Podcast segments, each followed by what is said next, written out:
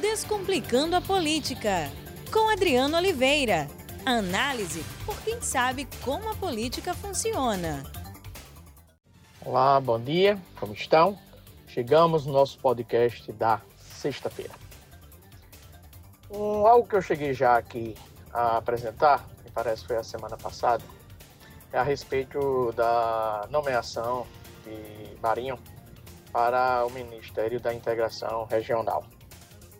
Ele, é bom frisar, que ele era um deputado, deputado federal, que teve plena atuação no governo Temer, inclusive para a aprovação da reforma trabalhista. Não foi reeleito deputado federal, consequentemente passou a trabalhar no governo Bolsonaro com o ministro Paulo Guedes. O Rogério Marinho, no governo Bolsonaro, teve um grande desempenho, um excelente desempenho para aprovação da reforma da Previdência. Esse desempenho ele estava nos âmbitos da relação com a imprensa, onde ele fez uma excelente defesa da reforma da Previdência, e estava presente também na relação com o Congresso Nacional, chegando inclusive a ele deixar claro ou sugerir de que o governo estava fazendo a sua parte e agora o Congresso cabia a parte dele e que ele respeitaria a decisão do Congresso Nacional em relação à reforma da Previdência. Isso significa o quê? Que Rogério Marinho é um exímio articulador político.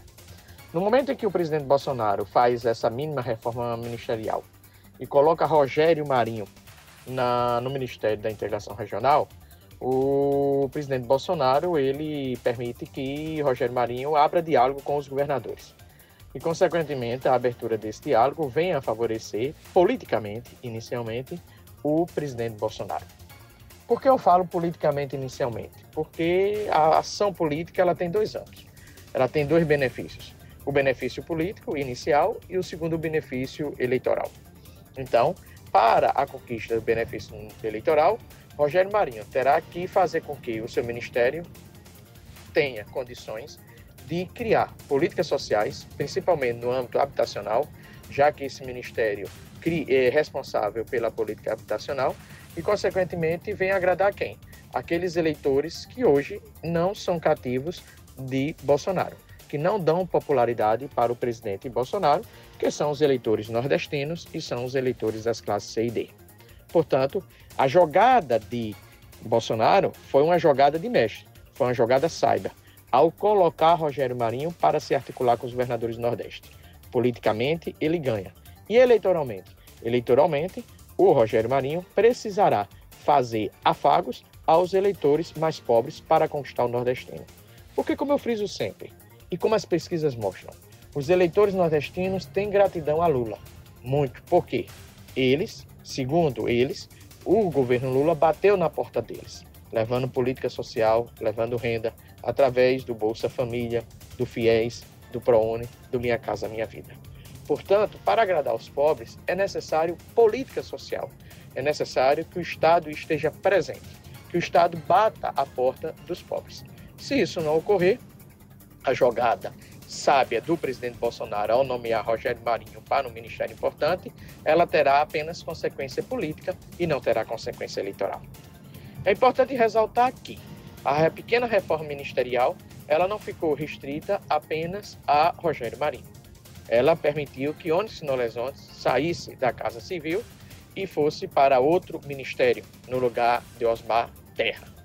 Lorenzoni passa agora a ser responsável pelo Bolsa Família, uma política social importante. Mas o Bolsa Família não foi ampliado. O Bolsa Família, ao não ser ampliado, fez com que você tivesse uma enorme fila, gerando uma enorme demanda de pessoas que querem entrar no Bolsa Família, inclusive em virtude da, da crise econômica, da recessão, onde a recuperação econômica não foi suficiente para trazer, para possibilitar oportunidades econômicas que, para que com isso as pessoas deixassem de precisar do Bolsa Família. Portanto, os pobres continuam batendo na porta do Estado e continuam reclamando para ter acesso aqui ao Bolsa Família. Cabe à ONU Lorenzoni a dar esse acesso. Veja que eu falo sempre em política social. O governo Bolsonaro precisa de política social. Obviamente que o crescimento econômico dá essas condições de você gerar emprego. Mas a previsão para o crescimento econômico ainda ela é baixa.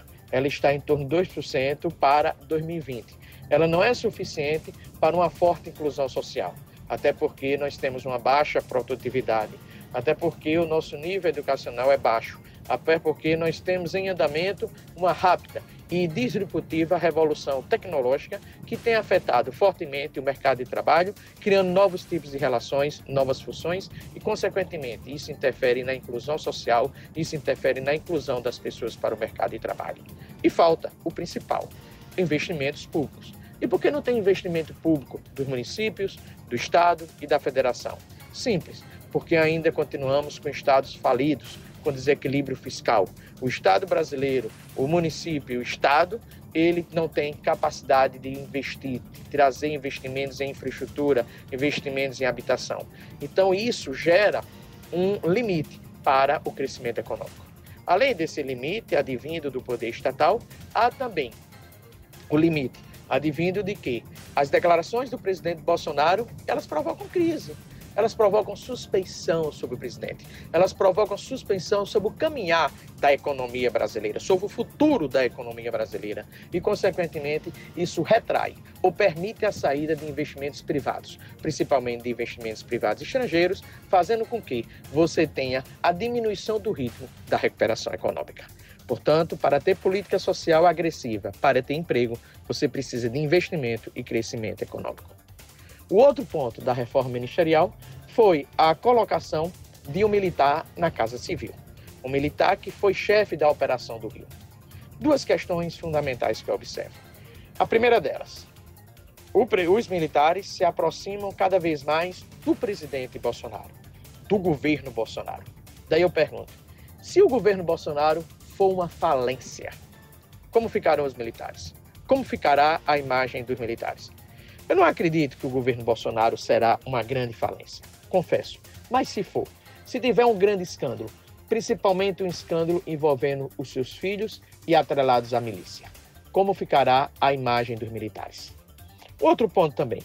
No momento que você bota um general na casa civil, bota um militar na casa civil, e esse militar combateu as milícias, será que esses militares eles são fiadores, de fato, de um combate eficiente e eficaz às milícias? Ou isso pode sugerir desconfiança por parte da imprensa, por parte da parcela da opinião pública, em relação aos militares para com a relação de Bolsonaro e dos seus filhos com as milícias? Portanto, os militares, eles colhem frutos de participarem do governo Bolsonaro. Estão no poder, tiveram a reforma da Previdência amenizada, tiveram a reestruturação das suas carreiras, porém, eles correm também riscos. Um outro dado. Por que o presidente Bolsonaro se reúne com os militares? Uma explicação simples. Porque ele confia nos militares. Uma outra explicação simples. Porque ele gosta do ambiente militar. E uma outra explicação mais complexa. Preste atenção. Será que o presidente Bolsonaro está se preparando para uma eleição em 2022 muito difícil, onde ele usará os militares como pessoas que vão respaldar as suas declarações, as suas ameaças, principalmente ameaças em relação à democracia? Por exemplo, se ele disser assim: se o PT ganhar novamente, é roubo. Se o PT ganhar novamente, isso vai fazer com que as massas vão para a rua, não vão aceitar e vão ter uma intervenção militar. E lá, no governo dele, está cheio de militares. Então, Bolsonaro pode, sabiamente, isso é um hipótese, está colocando militares no seu governo, está utilizando dos militares com o objetivo de permitir que os militares venham a representar também para a opinião pública uma ameaça. Ou seja, se, os, se o Bolsonaro não for reeleito novamente, nós militares podemos tomar outras atitudes. Repito, isso é uma hipótese, apenas uma hipótese. Um bom final de semana, aproveite e um bom dia. Até segunda-feira. Descomplicando a política, com Adriano Oliveira. Análise por quem sabe como a política funciona.